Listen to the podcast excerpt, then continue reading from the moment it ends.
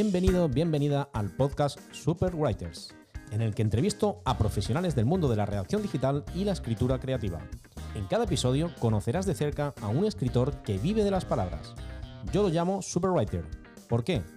Porque en la era digital, para vivir de la escritura, ya no basta con dominar la pluma. Además, hay que despuntar en competencias digitales que nada tienen que ver con la redacción. De ahí nace el concepto Superwriter. ¡Empezamos!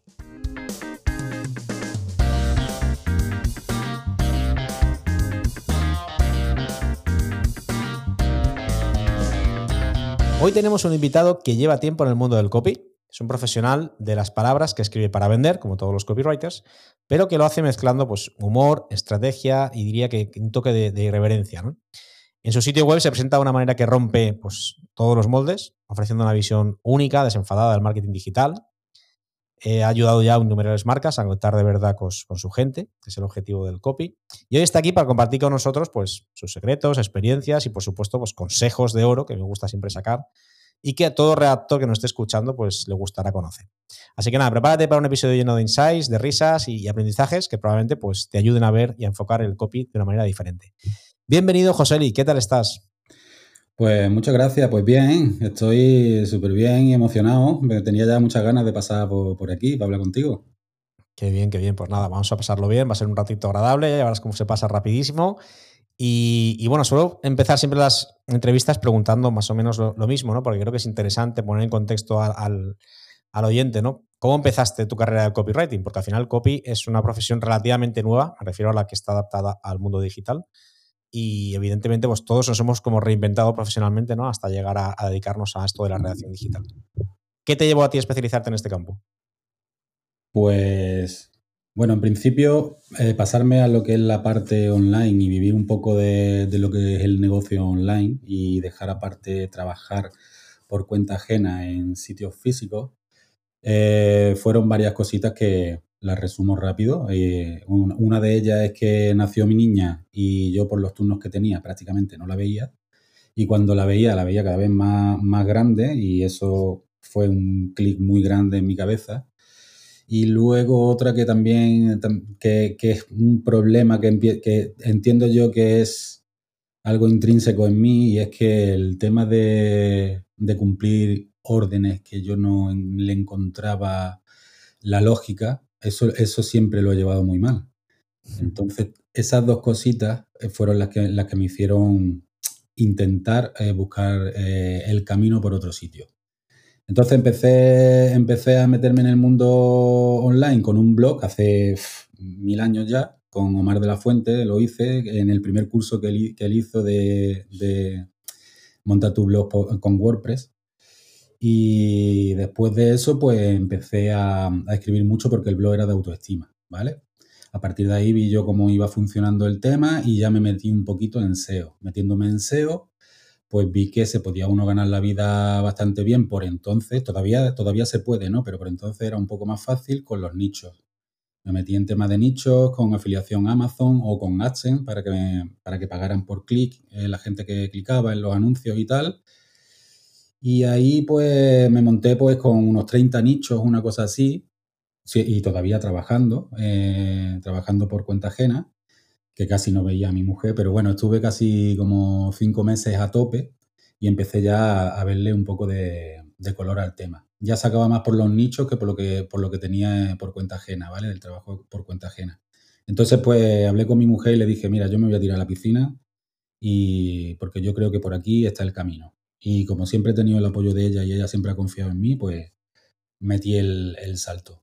Y a partir de ahí, pues era nicho que me salía rentable, me lo quedaba, nicho que salía un poquito más, más normalito, pues siempre había alguien que me lo quería comprar. Entonces siempre monetizaba o de una forma o de otra. Y con el tiempo me di cuenta con los nichos que los que me iban bien eran por temas que a mí me gustaban. Y entonces yo me daba cuenta que, lo que la redacción que tenían esos nichos eran muchísimo más empáticos que los otros. Entonces empecé un poco a, ver qué es lo que pasaba ahí. Y me empecé a dar cuenta de que al final los que iban bien, pues la mayoría le hablaba a la persona, le hablaba a, los dolores que tenían. Por ejemplo, tenía un nicho que, que era el, bueno, era no, es el que mejor me, va, que va de temas de mochilas, de cosas de niños, de juguetes, Funko, de todo eso, ¿no? Todo lo que tiene que ver con héroes y con princesas, pero todo alrededor de Disney y tal.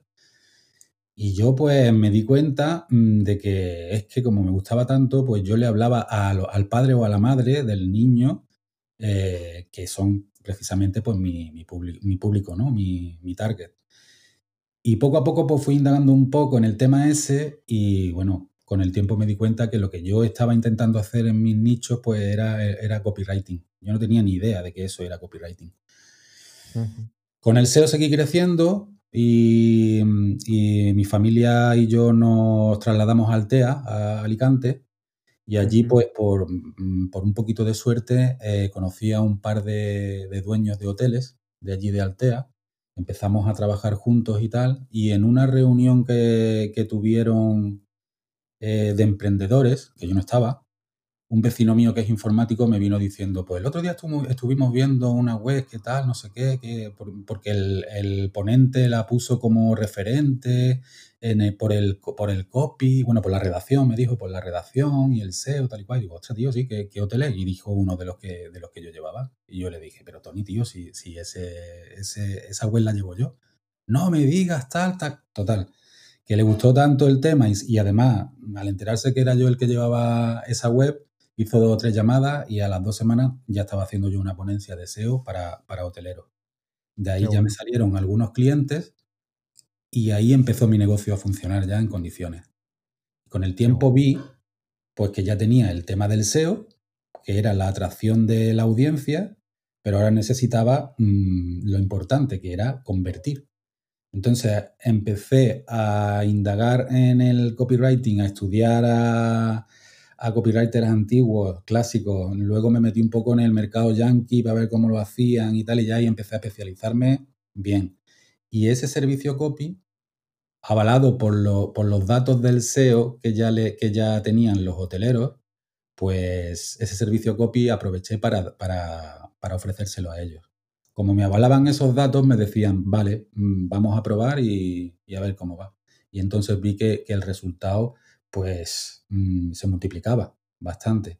Y a partir de ahí dije yo, voy a estudiar un poco más, voy a seguir a tres o cuatro que a mí me gustaban mucho y, me voy a poner a saco con esto, porque además mm, lo, bueno de, lo bueno del copywriting es que, con, em, con respecto a mí, es que tiene ese ese, ese grado de creatividad que a mí me faltaba en el SEO y me faltaba en temas nichos y tal, ¿no? La creatividad dentro del copywriting es, fundamental y como yo soy un tío que le mete mano a la guitarra, le mete mano a, la ilustración, eh, a la poesía, escribo para escribo para las canciones de, de, los grupos, siempre estoy con, haciendo un montón de cosas, digo, este es mi camino.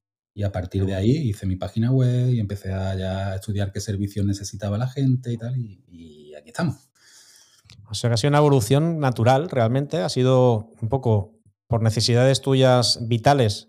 Decidiste dar el salto al mundo digital. Creo que tenemos todos un patrón bastante parecido, los que nos hemos reinventado estos últimos años. Eh, en cuanto a, un poco de inquietudes ¿no? y, buscar nuestro camino por, un poco pues, diferente ¿no? lo que está establecido. Pero luego, bueno, ha sido evolucionando de manera natural en cuanto a empezaste a escribir, has ido detectando realmente cuáles son tus fortalezas, has ido evolucionando, aprendiendo, tomándote pues, muy en serio lo que, los nuevos retos que tenías por delante y has acabado pues siendo ahora mismo, a día de hoy, un profesional del copywriting que evidentemente tiene conocimientos de todo lo demás que es fundamental también para dominar el copywriting porque al final todo se alimenta de una cosa de otra. Has dicho que estudiaste o, aprendes de gente eh, pues de otros mercados, gente clásicos también. Si tuvieras que elegir alguna influencia o algún mentor, sea de donde sea, que te guste, a lo mejor ahora o, en el pasado, que a ti te parezca realmente importante, pues si algún lector no lo conoce, ¿a quién recomendarías o, quién para ti es mm, importante? Mis seguidores, suscriptores eh, y todo, y gente, alumnos míos y tal, lo saben. Yo tengo predilección por Dan Kennedy. Me encanta Dan Kennedy. Es un tío al que le gusta las historias personales dentro de los mails. Es un tío muy, muy es muy natural a la hora de escribir y, y, mm, sobre todo es, persuasivo a la hora de, tú ves en los mails cómo te está, cómo te está amasando un poquito el tema y llega un momento en el que parece que es que lo notas como mete, presiona el acelerador y tú dices, aquí me está vendiendo ya el cabrón, ¿sabes? Pero lo hace con, con, lo ha hecho siempre, con mucho estilo. Entonces, si yo tuviera que decir a alguien o si tuviera que recomendar a los copywriters que siguieran a alguien, mm, Dan Kennedy es muy cañero. Pues tomamos nota, tomamos nota porque seguro que mucha gente no lo conoce y siempre inspirará mucho eh, a la hora de aprender. Hablando de inspiración, has dicho que tú eres una persona muy creativa, que encontraste en el copy esa parte que a lo mejor en la redacción SEO no tienes porque es mucho más informacional, digamos. ¿De dónde obtienes inspiración para los textos cuando estás trabajando hacia un cliente? Es decir, ¿cómo mantienes esa creatividad? ¿no? ¿De dónde la nutres? Pues bueno, de, muchísimos sitios. Eh, tú dices para los clientes, ¿no? Directamente, no para mi trabajo, no para los clientes. Pues bueno, en, principio eh, tienes que indagar dónde están los clientes de tu cliente y ver cómo hablan, ver cómo lo hacen, eh, incluso cualquier búsqueda que puedas hacer en, en Amazon de libros que tengan que ver con lo que tu cliente vende o de algún producto que tenga que ver que sea similar, no tiene que ser el mismo, simplemente ahí vas viendo dolores que tiene la gente en las reseñas y tal, o te metes en foros, por ejemplo, yo en Foro Coche saco muchísima información, pero muchísima información, me costó la vida que me dieran un, un enlace para entrar porque cuesta, pero yo en Foro Coche mm, saco mucha información. Yo al que, al que pueda, mm, si puede conseguir un, acceso a Foro Coche, ahí hay, pero vaya, busquen lo que busque, mm, siempre encuentra gente discutiendo sobre temas y, es, interesante.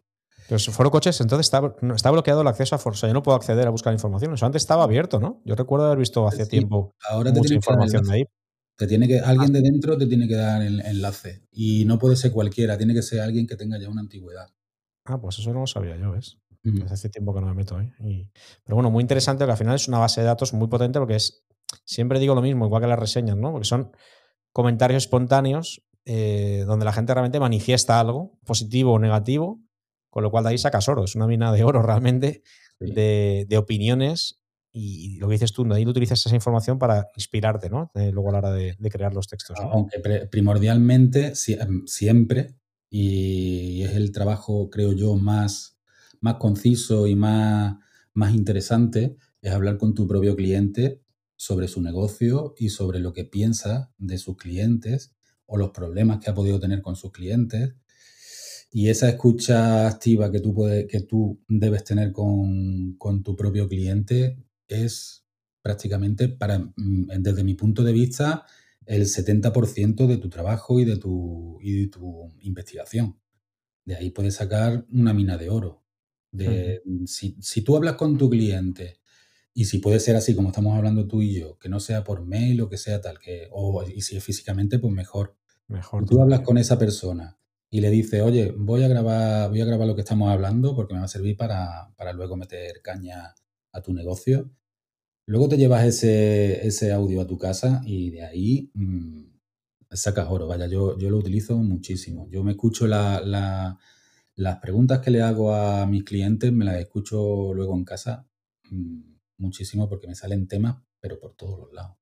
Qué bueno. Si a eso lo, lo, lo, complementas con investigar un poco el mercado por tu cuenta, tanto en plataformas como en incluso blogs que hablen de eso y que haya comentarios, es que teniendo internet a mano es muy fácil. Y ahora también le estoy metiendo mucha caña a, a ChatGPT, que como tú bien sabrás, para hacer una buena investigación mm, eh, es perfecto.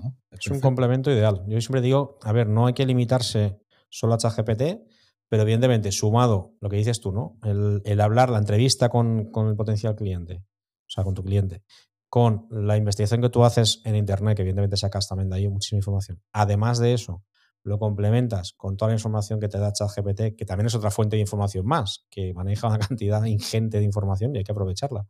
Sumando todo eso, al final tienes un trabajo de investigación brutal. Si además, si sabes gestionar esa información bien, vamos, luego lo que dices tú, crear el texto es muy sencillo, porque tienes todo lo que hace falta saber para luego escribir. Muy interesante. Sí, es fácil, es em, fácil escribir el texto siempre y cuando tengas una base buena de, copyright, de copywriting, porque yo he tenido alumnos que sí sabían, sí sabían, ya tenían una base de copywriting, pero a la hora de, a la, hora de la verdad, de plasmar ya el conocimiento de la investigación que habían hecho, mm, al plasmarla en los textos, mm, había, por ejemplo, te puedes encontrar un punto en el que hablas de algo y en el siguiente te estás contradiciendo sin darte cuenta. Y eso es, eso eso es algo, a ti te habrá pasado también, entiendo, le pasa a mucha gente que escribe, como ya lo tiene claro, escribe prácticamente en forma automática y luego edita y tal. Pero hay veces que no, no, se, no se dan cuenta pues que os están contradiciendo, que están dejando una puerta abierta para que se escape el, el que está leyendo, o son ya toquecitos que controlamos los que ya llevamos mucho tiempo en esto, que es ese, ese punto más que te, que te aumenta esa conversión. Entonces sí, es fácil con esta investigación que hemos estado hablando, que tiene cuatro puntos importantes por donde, por donde estudiarla, es fácil hacer los textos, pero también es fácil meter la pata. Estoy de acuerdo. Eso al final te lo va dando la experiencia y lo que has dicho al principio, formarse, formarse y formarse porque se aprende muchísimo. Leyendo, leyendo, se aprende muchísimo. Como copywriter, evidentemente, pues has pasado una evolución profesional, empezarías, pues lo típico como todos, con el síndrome del impostor, al principio asustado, ¿no? Los clientes siempre tienes dudas, ¿no? De cómo lo estás haciendo. Ahora, evidentemente, pues la experiencia te está dando ya mayor seguridad, dominas mucho más la materia.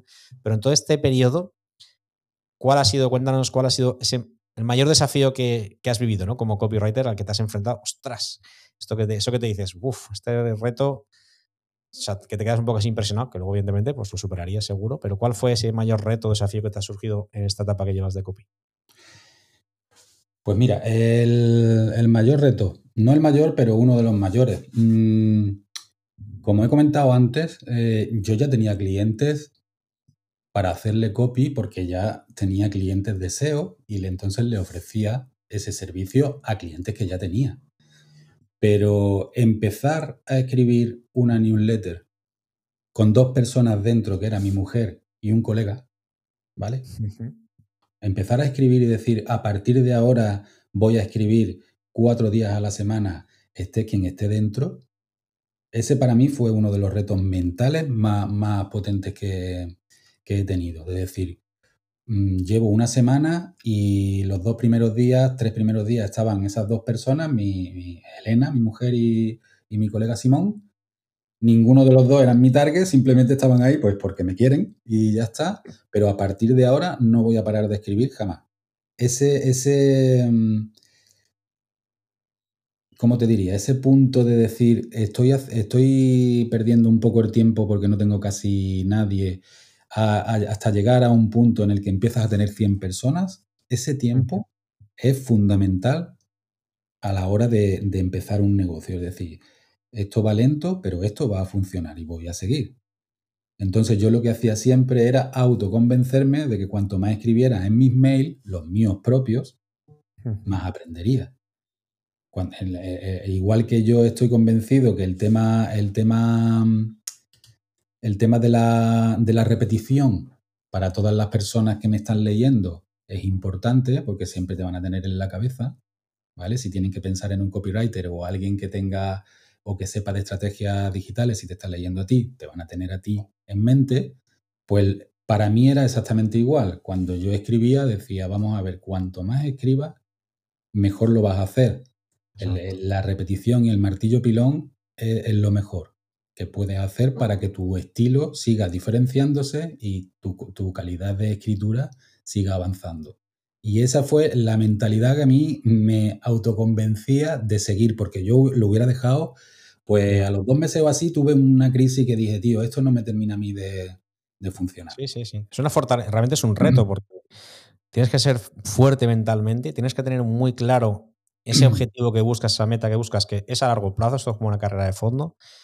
Y, evidentemente es un reto, es un reto porque mentalmente lo más fácil y lo que suele hacer la gran mayoría es abandonar. Esto es así, pero pasa con las newsletters, con los podcasts, con lo que sea.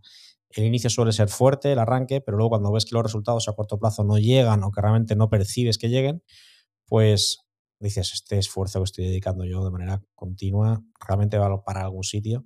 Entonces, evidentemente es un desafío, es un desafío porque el, decirte, no, no, que voy a seguir. Me da igual los resultados, me da igual todo, sé que esto es bueno para mi negocio, así que nada, voy a seguir. Es un gran, un gran reto por delante, que desde luego entiendo que lo superaste porque sigues escribiendo cuatro, cuatro veces a la semana. Sí, luego, luego, fui aumentando, fui ya cuando...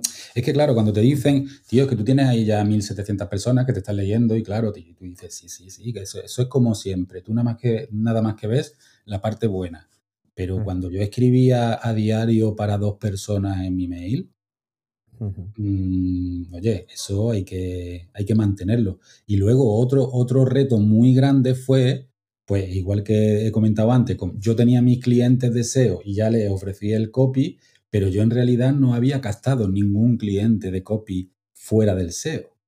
Entonces yo quería ponerme a prueba para vender mis servicios y para, ver si era capaz de, pues precisamente de eso, de, conseguir lo que yo estaba, lo que yo estaba contando, que era conseguir clientes y aumentar conversiones. Entonces, ¿qué, qué pensé? Digo, vamos a ver, lo primero que tengo que hacer antes de ponerme a vender mis servicios es intentar saber si soy capaz de vender algo por mí mismo.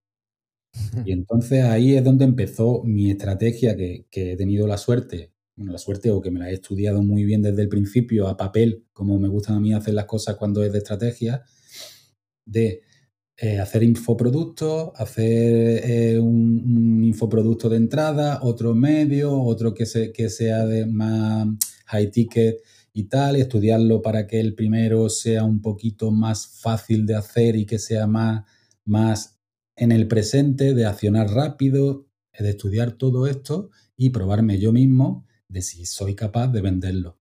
Una vez que empezó a, a funcionar eso y vi que sí si vendía las cosas como yo creía que tenía que venderlas, ahí es cuando ya eché el paso hacia adelante y dije, ahora sí voy a ofrecer mis servicios.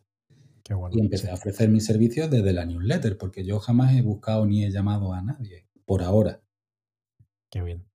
Eh, nos parecemos en eso, es decir, al final creo que, y mucha gente, ¿no? Eh, yo he aprendido copywriting a base de aplicarlo en mis propios proyectos. Claro, al final estoy escribiendo con la necesidad de vender, entonces eh, lógicamente me he formado bastante, bastante, pero luego el ponerlo en práctica en tus nuevos proyectos hace que vayas afinando, ajustando, que vayas aplicando todo lo que has ido aprendiendo y al final realmente es algo que, te enseña a escribir y, es cuando realmente compruebas, ¿no? Cuando, cuando ves realmente el resultado. Bueno, volvemos a retomar que ha habido un pequeño corte aquí de emisión, pero nada, estábamos comentando esto, que yo al final he aprendido mucho trabajando para mis propios proyectos y luego evidentemente esto me permite estar capacitado para trabajar para cualquier proyecto porque entiendes la esencia al final del mensaje cómo tiene que ir.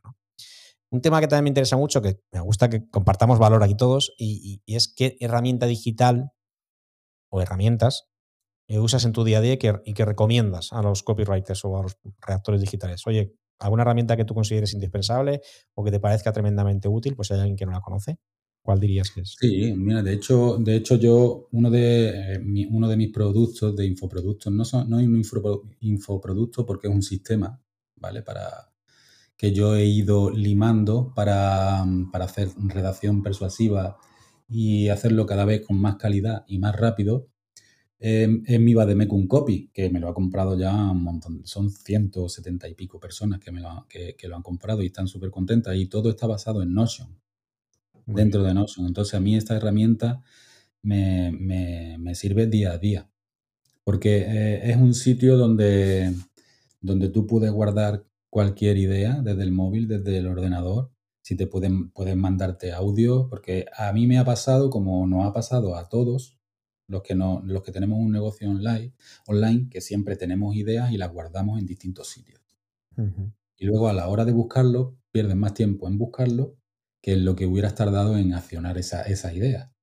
Entonces yo poco a poco fui, me encontré con Notion y, de, y ahí hice un, sistema, un sistema donde tú puedes guardar eh, todas las ideas por, eh, organizadas y bueno, mm, supongo que la mayoría de las personas que nos estén escuchando por lo menos les suena lo que es el tema de Notion, pero tú en Notion guardas las cosas organizadas y luego pones el lash y pones el, el tema del que quieres hablar y directamente te salen todas las ideas que, tú has apuntado. Entonces, para mí, Notion es, fundamental mm, por una cosa mm, sobre todo, y es que cualquier cosa que te pase en el día mm, te puede servir como idea para el negocio o para, o para un mail como mínimo. la vida cotidiana la, puede, la puedes transformar en un, en un texto. Porque mm, todas las personas tengamos una vida más ajetreada o una vida más, más sedentaria o más tranquila, a todos nos pasan cosas. Pero no, si no las apuntamos en ningún momento y, si, y además no vivimos la vida con ojos de copy, como yo digo, ¿vale? Que es con ojos de curiosidad y que cualquier cosa te puede servir para una historia que no tendría si no fueses con los ojos de copy, ¿vale? Entre tener dónde meter las cosas y ir con los ojos de copy, te, tienes, un, tienes un vademecum de, cómo curar cualquier cosa. Sí, al final es tener esa mentalidad abierta y, y curiosa para ver cositas en el día a día que, como tú dices, nos ocurren muchas cosas a lo largo de un día, muchísimas. Y de, esas cosas que nos ocurren, algunas son muy rutinarias, pero hay otras que son especiales, son mágicas, tienen, no sé, tienen algo que puedes utilizar, pues lo que dices tú, para crear una idea, crear un email, crear lo que sea. Y claro, si tienes Notion en el móvil, es muy fácil, ¿no? Me imagino que te refieres a eso. Automáticamente desde el móvil con la aplicación ya guardas esa idea y luego cuando te vas a trabajar al ordenador, como está todo conectado, abres Notion, tienes ahí pues todas las ideas que has ido generando a lo largo de tu día a día y tienes una fuente inagotable, digamos. O sea, que nos quedamos con Notion. Es una herramienta que tiene una curva de aprendizaje al principio un poquito, pues para el que no le gusta mucho la tecnología o no está muy habituado a utilizar la tecnología, pues un poquito costosa, pero que realmente es muy intuitiva también, es verdad. Entonces, es dedicarle un poco de tiempo y en cuanto dedicas un poquito de tiempo, incluso te puedes ver algún manual en, YouTube, que hay 50.000 manuales, y, evidentemente tiene unas funcionalidades increíbles. O sea, es una herramienta potentísima que no te la acabas. Es imposible es posible al máximo porque tiene mil millones de cosas. Vale, has hablado. A mí, me sirve, a mí me sirve día a día. Es decir, yo lo uso todos los días. Incluso cuando tengo algún.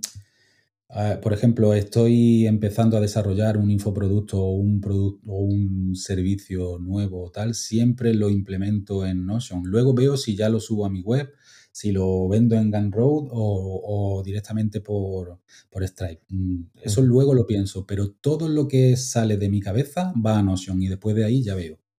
Qué bueno. Es como tu, es tu mando, tu panel de control, ¿no? Ahí lo tienes todo y ya tú de ahí. cuadro de mando. Ya de tu cuadro de mando, exacto, no me salía la expresión. Qué bueno. Has hablado varias veces del tema del SEO, que vienes de ahí, que naces de, de ese redactor SEO, pues con tus nichos, etcétera. Y luego has hablado de copywriting. Claro, Hoy en día, para hacer un trabajo de página web, hay que combinar normalmente las dos técnicas, porque es así. ¿Cómo equilibras esto? ¿no? Es decir, ¿cómo equilibras, que esto es un tema siempre que la gente suele pensar y, dudar, ¿no? ¿Cómo equilibrar la escritura creativa con las necesidades del SEO? ¿Cómo afrontas esta situación en una página web de, de algún cliente? Hay dos formas de hacerlo o le das le da paso al copy primero y luego editas con, un poquito de SEO, o al revés. Haces un estudio de palabras clave y ya las mismas palabras clave te dan la idea de por dónde tiene que ir tu texto y a partir de ahí empiezas a, empiezas a, redactar. Entonces, la que a mí más me sirve es darle primero eh, em, la puerta abierta a la creatividad. Yo doy paso al copy, y que, que empiece la redacción. Y luego, basado en el estudio de palabras clave que en ese momento mm, he hecho, porque para el que no sepa SEO hay un montón de maneras de hacer eh, estudios de palabras clave. Y además de, de, un montón de maneras para hacerlo, tú puedes dirigir ese estudio de palabras clave hacia un estudio de palabras clave que sea más informacional o que sea más transaccional. Hay más, ¿no? Pero en, realidad esas dos son las que, las que más importantes. Entonces, a lo mejor tú estás haciendo un texto para informar y, e intentar eh, rankear en Google arriba esa página de información, porque a lo mejor tiene enlaces que luego te lleva a otros sitios de tu web, o directamente quieres vender y entonces tus palabras clave son más transaccionales. Es decir, si una persona tiene un perro, a lo mejor quiere saber qué es la leishmaniosis, ¿vale? Eso sería buscar una, eh, dirigirte hacia una búsqueda informacional y si tú lo que estás buscando es que alguien vaya a tu veterinaria para ponerle la, vacuna al perro de leishmaniosis, es otro tipo de palabras, como por ejemplo eh, precio de la vacuna mm, de la leishmaniosis, ¿vale? Entonces, teniendo esas dos cosas claras, a partir de ahí, eso es lo que te, lo que te, mm, te dirige un poco el copy. Entonces, tú le has dado rienda suelta al copy y ahora teniendo esas palabras clave eh, transaccionales, por ejemplo, pues de manera semántica buscas cómo meterlas en el texto, pero en ese texto que tú ya has escrito y que no te ha frenado el tener que estar pendiente del SEO. Luego haces cuatro cositas en los títulos, como por ejemplo los truquitos que dicen que ya se están quedando obsoletos, pero a mí me siguen funcionando. Si tú tienes una palabra clave y quieres posicionarla, intentar posicionarla en Google, pues si en el título la pones cuanto más a la izquierda, mejor. ¿Vale? Dicen que ya no, no, va funcionando mucho eso, pero yo pienso que todavía sigue teniendo mucha importancia porque si hay algo en lo que los SEOs competimos unos contra otros, es por el tiempo que están los bots en tu web. En realidad el SEO es competir por el tiempo de Google. Entonces, cuanto más fácil le pongas tú a Google saber de qué estás hablando, más rápido te va a posicionar más tiempo va a tener para seguir por otras páginas tuyas, para ir posicionando otras páginas, ¿vale? Entonces, la competencia en SEO en, realidad es eso, es intentar que los bots de Google estén a gusto en tu web y que se enteren cuanto antes de, qué va el tema. Entonces, tú pones tus tu, palabras clave a la izquierda en los títulos sin, entrar en, en keyword stuffing, que es repetir la palabra clave muchas veces, pero como, como el idioma español es tan rico, tú puedes incluir muchísimos sinónimos o incluso definiciones semánticas de esa palabra que a Google y a la persona que te está leyendo le va, le va a gustar. Y entonces tenemos la parte que mm, posiciona tu, tu, página web, que es para atraer la audiencia, y luego está el arte del copywriting para convencer a esa persona de por lo menos que tú sabes de lo que estás hablando y que está muy en sintonía con la persona que te está leyendo. Y ahí están las dos, las, las dos claves. O sea, nos quedamos con primero creatividad y luego ya adaptamos en función del el objetivo que tengamos. Es decir, al final el objetivo que tengas puede ser, como has dicho tú, pues eh, la conversión puede ser muy diferente. Puede ser simplemente para que vaya a otra página de la web o también puede ser para que tome una acción de compra. En función de los objetivos que vayas teniendo, pues ya vas adaptando un poco ese mensaje creativo que has creado inicialmente, pues ya con palabras que realmente se ajusten más a ese objetivo de, deseo, como dices tú, con mm. palabras que te pueden orientar a una cosa u otra. Muy interesante. Claro, pero el tema, el tema está, José Luis, mm, que yo utilizo esa parte, la, de, la más creativa, porque yo, yo necesito mm, darle rienda a la creatividad al principio, pero hay personas que no se le da tan bien el tema de, venga, me pongo y porque soy muy creativo. Entonces, si lo hace al revés, si empieza con el SEO, el mismo SEO ya le va dando ideas de qué puede hablar. Muy bien. Por eso he dicho que hay dos maneras de hacerla, lo que pasa es que a mí la que se me da bien, por mi forma de ser y por, por mi forma de crear, es la otra. Qué bien. Oye, cuando al final el copywriting es mucho de apelar a las emociones, ¿no? Porque para conectar con alguien, y esto es así, pues tienes que conectar emocionalmente.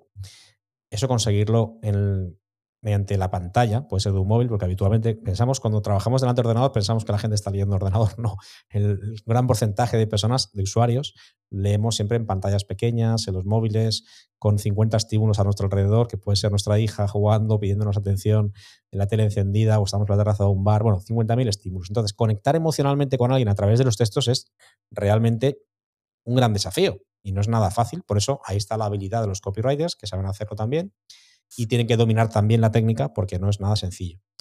¿Cómo se utilizan las emociones en la escritura? Es decir, y esto es un tema creo que es apasionante y, muy de copywriter, cómo se utiliza la conexión emocional a través de las palabras para conectar con el usuario, para que diga, ostras, es decir, ¿qué truquillos o qué consejos o qué tips nos podrías dar de eso? Bueno, para, para comentar, o sea, para, para emocionar, lo primero que tienes que hacer es conocer muy bien de qué estás hablando, si es un producto o servicio, y los problemas que tienen esas personas, los dolores que tienen, los deseos que tienen, eh, Entonces, el tema está en jugar un poquito con el tema de la psicología de venta, que es pues la atención de venta en sí, ¿vale? Pero el tema está, yo siempre lo veo, eso lo veo clarísimo. Si tú lo que quieres es emocionar a una persona y que eso te, se traduzca en una venta, tú tienes que explicarle con palabras o dibujarles con palabras en la cabeza sin, sin, sin vender que ellos están en este punto, tienen que llegar a este punto y el camino es este. Y para llegar a este camino, aquí hay un puentecito que es tu producto o tu servicio. Entonces, estudiamos, estudiamos esos dolores, estudiamos esos deseos, que ya sabemos, los, copies ya sabemos que los dolores venden más que, que, los deseos, casi casi el doble. O sea, uno, uno mm, pagaría más dinero por quitarse un dolor que por conseguir algo que quiere. Entonces estudias esa, esa, esas propias mm, pesadillas o esos sueños que tienen esas personas y luego tienes que hablarle directamente a esa persona de esas cosas que le está pasando. Yo veo muchísima conversión, pero muchísima más conversión. Cuando tú le hablas a una persona y ellos, y ellos eh, constantemente, cuando están leyendo tus textos directamente y mentalmente, están con los micros sí que, nosotros sabemos que, cómo funciona. O sea, tú lo que tienes que ir eh, consiguiendo es que esa persona diga, otra pues sí, otra pues sí, pues sí, esto también, ¿vale? Es como si ellos mismos estuvieran leyendo algo que ellos hubieran escrito sobre ese problema o ese deseo que quieren conseguir.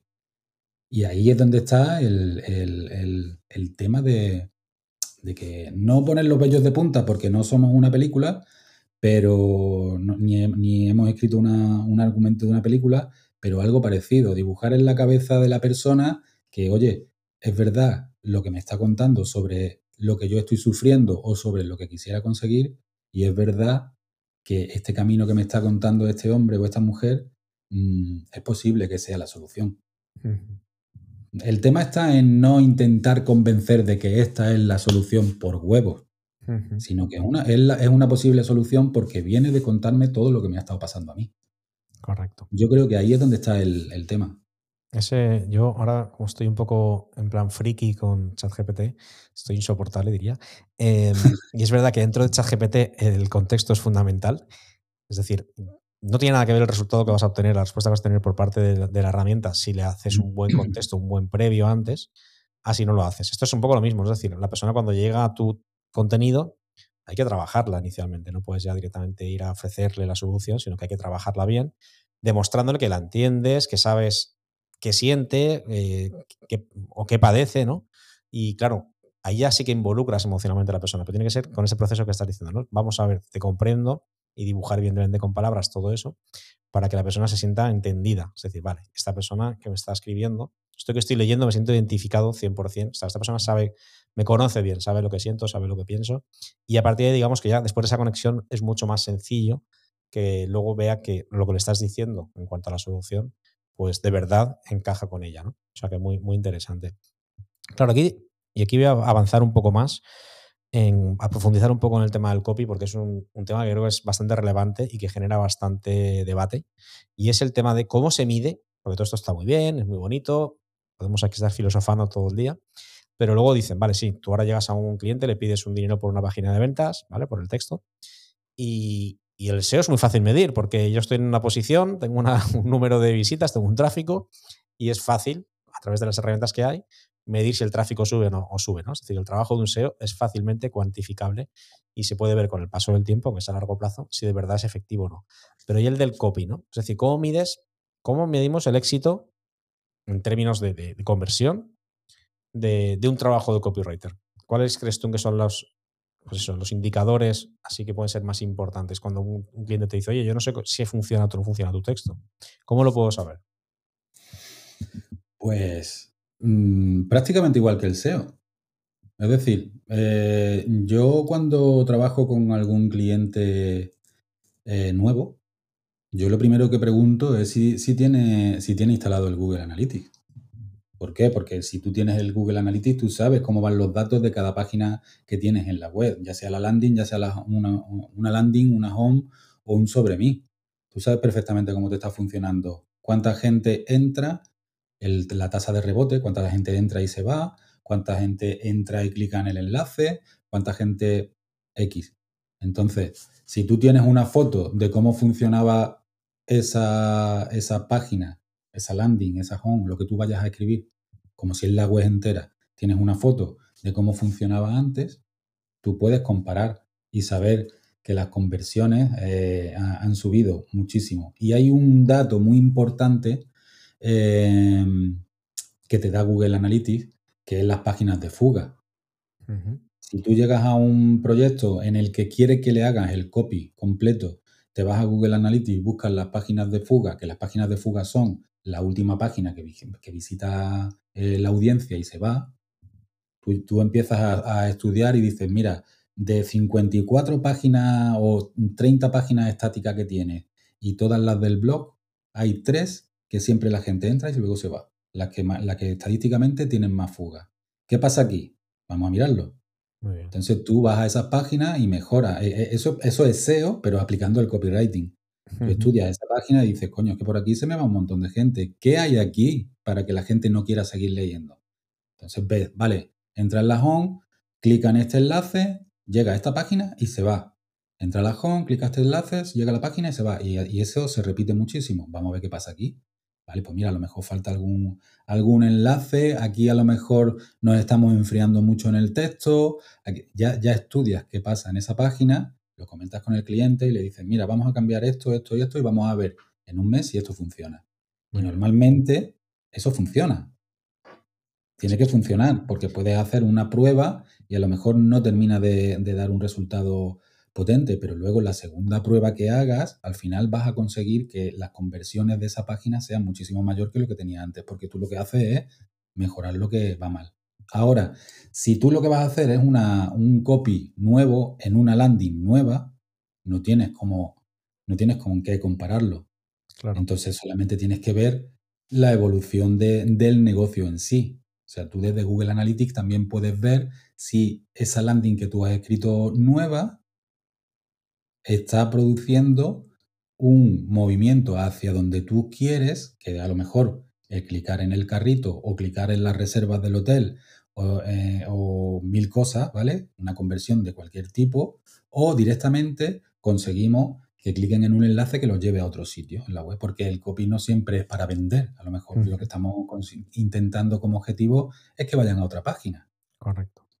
Entonces, todo eso se puede medir desde Google Analytics y es muy fácil de implantar y de mirarlo. Al final es utilizar la herramienta que tenemos a nuestra disposición para contrastar datos de antes y después o de la evolución de los textos que has implementado. La suerte y la gran ventaja que tenemos en el medio digital, siempre lo he dicho, con respecto al mundo físico es que todo se puede medir, o sea, absolutamente todo es medible y eso es una gran ventaja para todos porque evidentemente te permite iterar, tomar decisiones, cambios para mejorar. Evidentemente, las personas que no miden, que también hay un gran porcentaje de personas que no miden nada, pues pierden un buen número de oportunidades, ¿no? Pierden la oportunidad de mejorar, ¿no? Porque realmente no están viendo, pues lo que dices tú, a veces hay páginas de fuga, si no las tienes controladas, vas a seguir, van a seguir siendo siempre páginas de fuga, con lo cual estás perdiendo oportunidades de venta, ¿no? Súper interesante. es importantísimo siempre controlar. Hombre, es que si tú, si tú mm, haces una acción dentro de, una, de, una, de tu negocio y no lo mides, nunca vas a saber si, te, si, es bueno o no. Incluso ni siquiera vas a saber si, si con un pequeño cambio mm, cambia totalmente todo, el resultado.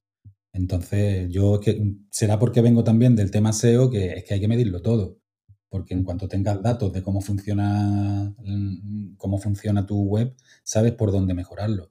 Por eso en mi caso el tema copy es muy fructífero, porque yo lo primero que hago es estudiar los datos como un, como un consultor SEO, lo hago en secreto, ¿no? No digo, sois, yo voy de copy, pero yo hago trabajo SEO primero para ver por dónde falla el tema. Y cuando sé cuándo falla el tema, le digo, mira, vamos a hacer esto, esto, y esto y esto. Y es que casi, casi seguro voy a conseguir mejorar. mejorar. Muy bien. Muy bien, muy bien. Bueno, esos conocimientos hacen que seas a nivel profesional mucho más eh, completo, mucho más eh, polivalente, más versátil que otros profesionales que a lo mejor no tienen esos conocimientos que tienes tú, porque evidentemente son importantísimos, porque al final tú estás trabajando textos, pero es que influyen muchas cosas dentro de los textos, no solamente son las palabras persuasivas, como dices tú, influyen un montón más de cosas que tus conocimientos hacen que los textos vayan mucho mejor. Hemos hablado antes de un poquito, muy pasado así de soslayo, de, de ChatGPT, de la inteligencia artificial. ¿Cómo crees que va a evolucionar? Porque esto es un tema que ahora mismo ya está empezando a preocupar mucho en el sector. Y es cómo crees que va a evolucionar eh, la profesión de copywriter con el auge de la inteligencia artificial, que acaba de llegar ahora y estamos, en, digamos, en el inicio de lo que está por venir. Pero evidentemente pues, va a haber cambios, eh, un cambio importante de paradigma. ¿Cómo crees que va a evolucionar la profesión del copywriter? Como tú sabrás, eh, hay muchas vertientes en el tema este. Hay gente que dice que eso a los copywriters no les sirve para nada. Eh, hay otros que dicen que si hacen los textos con, la IA, pues son todos los textos iguales. Luego están los que ya, ya estamos un poco más adentrados en el tema de la IA y te das cuenta del mundo que hay dentro y del provecho que le puedes sacar para tener un asistente a la hora de redactar. Esa es la palabra. Asistente. Claro, no es una persona, no es una máquina que te haga los textos, sino que es un asistente para todo lo que tú necesites. Eso es. Entonces, yo creo que la evolución del copy mm, con la IA mm, va, a haber dos. Uno, el que, el que se ría de la IA y se va a quedar obsoleto. Muy bien.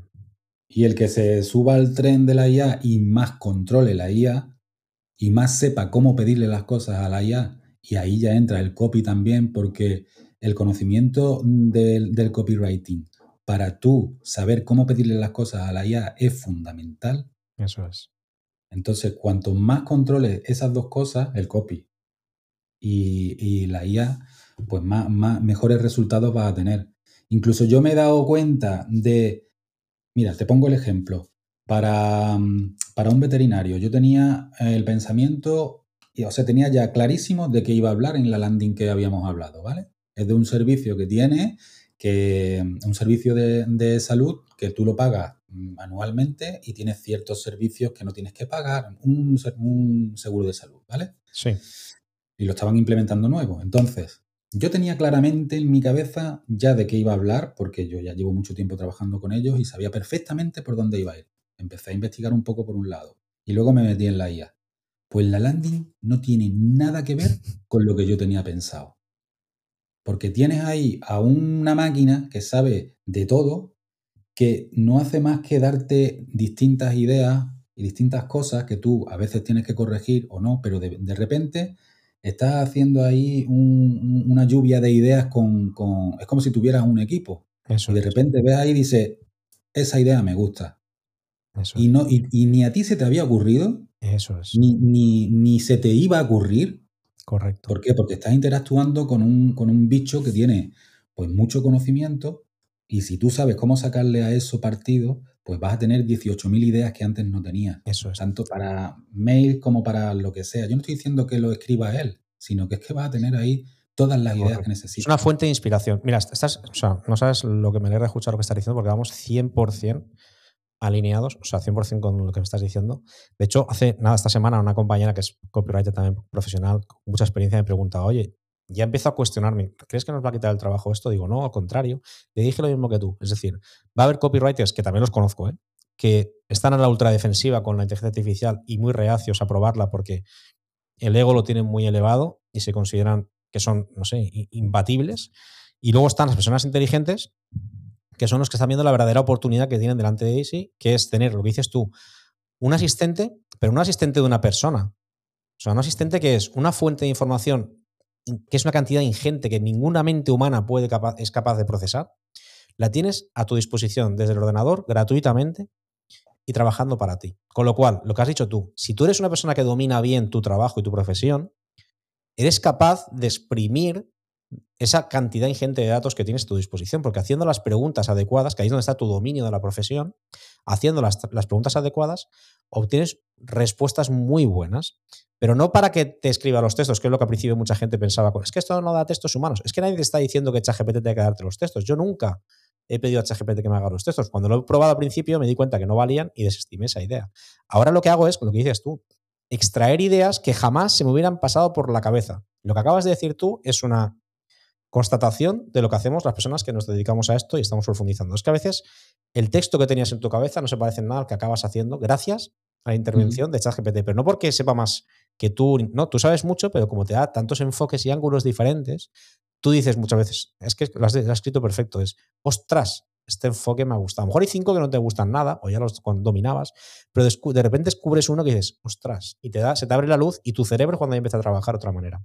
Si no hubiera sido por ese enfoque diferente, a lo mejor no se hubiera desatado esa creatividad en tu cabeza y no hubiera acabado dando ese texto que está mucho mejor. Yo siempre digo lo mismo. ChatGPT es una, por un optimización de tiempo. Si lo sabes usar bien en tareas rutinarias te ahorra tiempo. Y dos, es una fuente de enriquecimiento. Es decir, te va a enriquecer siempre, lo que dices tú, para emails, para páginas web, para, para eh, redes sociales. Si lo usas bien, siempre te va a aportar ideas que tú por ti mismo no podrías, pero más que nada porque tenemos capacidad limitada los seres humanos. ¿no? Tú lees un libro y aunque te aprendas cuatro cosas del libro, no se te queda grabado el libro en la cabeza. aunque leas diez libros, pues bueno, te quedarás con ideas que te llaman más, tu cerebro se queda con esto, con lo otro. Bueno, pero cuando hayas leído los 10 libros, yo a lo mejor te hago preguntas del libro número uno que te leíste, que hace a lo mejor dos años, y no te acuerdas de la gran mayoría de cosas, porque la mente humana funciona así. En cambio, ChatGPT se acuerda de todo, no de 10, de mil millones de libros. o sea, tener a alguien con esa mentalidad prodigiosa a tu disposición trabajando para ti, eso es una auténtica oportunidad. Y el que no lo está viendo está ciego, ¿eh? O sea, está completamente ciego. Es verdad. Eh, ¿eh? Eh, en, eso, en, eso, en eso me gustaría a mí comentar una cosita. Tú imagínate la persona que nos está escuchando, que no es ni de una ni de otra, ¿vale? Tú y yo, está claro que estamos de acuerdo porque lo estamos trabajando y sabemos que, pues como todo, si o te montas en el carro o, te quedas atrás, sobre todo cuando hablamos de tecnología y de, y de inteligencia inteligencia artificial, que es que eso eh, va a ser el futuro de todo, ¿no? Pero el que nos está escuchando dice, vale, vosotros estáis hablando de esto porque a vosotros os interesa o porque tal, porque yo, por ejemplo, pues igual que tú estás vendiendo temas de, inteligencia artificial, yo he montado con Rafa Casa una membresía que, que de copywriting, pero basado todo en inteligencia artificial. Entonces, estamos ahí a piñón porque nos encanta y porque sabemos que eso va a ser fundamental, ¿vale? Eh, se llama Círculo Copy, por si puedo. Si no lo cortas tú luego. no, no, no, hombre, no, al contrario. Em, pero el tema está que, claro, los que nos están escuchando están diciendo, vale, es que a vosotros os interesa. Y ahora está el otro lado, ¿vale? Que es el, la inteligencia artificial no sirve para nada, la inteligencia tal, vale. ¿Por qué dicen esas personas que no sirve para nada? Pues es por dos cosas. Primero, porque no, ni lo han mirado. Y segundo, porque la estrategia que ya tienen en su negocio es que no les conviene que la gente se vaya a, ver la IA y ver lo que el resultado que te puede dar la IA. No les conviene. Entonces, ¿qué puedo hacer yo? Intento pisotearlo lo máximo posible y decir que tú tienes que hacerlo como yo digo. Eso es. Y lo otro no vale. Es decir, ese método no vale, eso no son buenos textos, eso es una caca. De hecho, tuve un enfrentamiento hace poco, enfrentamiento, entre comillas, de dialéctico, con un compañero también de la profesión que en uno de mis posts ponía, vamos, dejaba, daba a entender que todo lo que estaba diciendo yo que no funcionaba y que los, los textos de ChatGPT eran una caca, etc. Y yo digo, ostras, eh, se lo dices tú. Una de las justificaciones es esa, es decir, tú tienes montado tu chiringuito en el cual a lo mejor pides a tus clientes, me invento, ¿eh? una cantidad elevada por hacer una página web. Claro, aquí a ver qué se atreve luego a decirle a, un cliente que te estás apoyando en una herramienta de artificial y que incluso él podría tener, obtener resultados también muy buenos si sabe aprender a dominarla. Ostras, evidentemente nunca vas a trabajar bien un cliente el copywriting si no domina el copywriting. Da igual que utilices ChatGPT que no. Pero evidentemente ayuda mucho a detectar cosas. Por ejemplo, auditar una página web que ya tienes creada. Ya puede auditar ChatGPT. Si lo entrenas bien, te puede hacer una auditoría bastante completa, que yo he hecho algunas, y salen, y salen ideas que dices, hostia, qué bueno esto. O sea, esto de aquí, es un detallito, es cambiar una frase, es cambiar tal, pero mira, este enfoque mucho mejor que el que está puesto. Bueno, me gustaría ver las, auditorías de páginas web de estas personas que dicen que no vale para nada, que a lo mejor le sacamos los colores a más de uno. Pero es verdad que es un poco el tema de ponerse a la defensiva porque no quieres que te toquen un poco tu, negocio. Yo, evidentemente, no lo estoy. O sea, yo no soy pro ChatGPT ni ahora estoy hablando de esto porque vaya a montar un proyecto ChatGPT, es porque realmente lo siento así. De hecho, lo del proyecto es la consecuencia de que lo sienta así. No es realmente al contrario. Con lo cual, es que estoy convencido porque lo estoy viviendo en primera persona. Y cuanto más lo trabajo, más lo domino más convencido estoy cada día más. Ahora que ha salido lo nuevo de los GPTs personalizados, que ya entrenas a un GPT como tú quieres. Tú ahora entrenas a un GPT para hacer landing page y es que cuando lo entrenes bien, te hace unas landing que flipas. Porque lo has entrenado tú, es que lo has entrenado tú. los GPT es como si tú por la mañana tuvieras cinco reuniones. Tú por la primera hora te vas con, los creativos al despacho de creativos. Y ahora te pones a hablar con ellos, a sacarle el máximo de provecho y que empiecen a trabajar. Terminas esa reunión y te metes en el despacho de, marketing. Y te pones a hablar y le sacas provecho. Es que, son, es que, te estás haciendo tus propias oficinas para entrar a hablar en el momento. Es que, es que un. Se ha abierto un universo nuevo en nuestros ojos y encima lo, lo mágico de todo esto que es súper fácil de, usarlo, porque al final es intuitivo 100%, está hecho para que sea conversacional, no tienes que saber nada técnico, solamente es hablar y conversar con alguien, que sea alguien es una máquina, pero solo tienes que dedicarte a conversar, y ahí está la magia, ¿no? O sea, el poder haber transformado la inteligencia artificial con la complejidad que conlleva, ¿no? A una simple conversación, hostia, macho, eso es pura magia. Bueno, se nos acaba el tiempo, Joseli, porque estamos ya en 56 minutos, normalmente pongo 45, nos hemos pasado 11, pero no pasa nada. Hay que hablar mucho, José Luis. Nos mucho. Nos hablar demasiado. Siempre me pasa, ¿eh? me, paso siempre porque es que son temas tan interesantes. Pero tenemos que acabar con una pregunta que siempre la hago y creo que es interesante. ¿Qué consejos darías a esos redactores o esos futuros copywriters que son principiantes, noveles, pero que se quieren desarrollar profesionalmente en esta profesión? Uno o dos consejos que tú dirías, mira, si yo estuviera empezando, haría esto. O ten en cuenta esto de aquí. Hombre, se me está ocurriendo decirle que se apunten a mi membresía.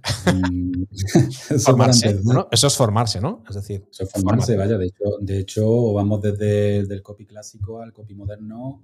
Eh, eh, ¿Tu membresía que se llama? Círculo Copy. Círculo Copy, muy bien. Estoy con Rafa Casa, que es otro copywriter que seguramente conocerá, que es la bomba. Vaya, a mí me parece uno de los mejores copywriters que hay en España. Sí. Y yo, entonces ahí pues ahí metemos mucha caña a, copywriter a copywriting clásico, a copywriting moderno, lo basamos mucho en sacar información en la IA y, sobre todo mentalidad de negocio. Pero si por lo que sea quieren hacerlo por su cuenta, empezar a, leer muchísimo a copywriter eh, clásicos, ¿vale? Que hay muchos libros donde pueden leer y sobre todo que empiecen de alguna manera que, empiecen a escribir, porque en realidad la acción es lo que te hace a ti saber por dónde vas, en qué eres bueno y qué puedes mejorar. Hay que actuar y empezar a escribir ya, aunque sea para uno mismo al principio. Muy bien. Sí, pasar a la acción. Al final es no estar demorando, pasar a la acción, equivocarse, que al final eh, equivocándose como mejor se aprende uno. Y, evidentemente siempre es importante formarse, sea con tu opción o con la que cada uno decida, pero formarse es importantísimo porque al final tienes, por lo menos al principio, adquirir conocimientos y luego ya, evidentemente, la práctica es el mejor aprendizaje que hay. Pero los fundamentos, digamos, hay que aprenderlos a través de expertos que dominan más que tú la materia y, es un paso fundamental. Pues nada, José, ha sido un placer estar conversando contigo, me lo he pasado genial, se me ha pasado la hora muy rápido y oye, un placer conocerte, que por cierto somos casi vecinos, yo soy de Santa Pola, tú eres de Altea, con lo cual estamos muy cerquita. Bueno, de otro. ¿Eh? yo estoy ahora en Málaga. Ah, bueno, tú ahora estás en Málaga. Vale, vale. Yo estuve en Altea cuatro años, pero ya volví a mi tierra. Vale, vale. ah, sí, muy bien. Málaga me pilla un poco más lejos, pero bueno, también es una buena excusa para poder ir allí y comernos unas sardinitas al espeto, ¿no? Son conocidas de allí, ¿no? Además que tienes que avisar, voy para allá. Sí, sí, sí. bueno, pues cuenta con ello que si, si algún día voy a Málaga me acordaré de José Lee y te pegaré un toque y nos, nos tomamos unas sardinas. Ahí, no serías el primero, así que ya sabes. Pues nada, tío, un fuerte abrazo y nos seguimos por las redes. Mucho ánimo, ¿vale? Venga. Gracias. Chao, chao. Luego.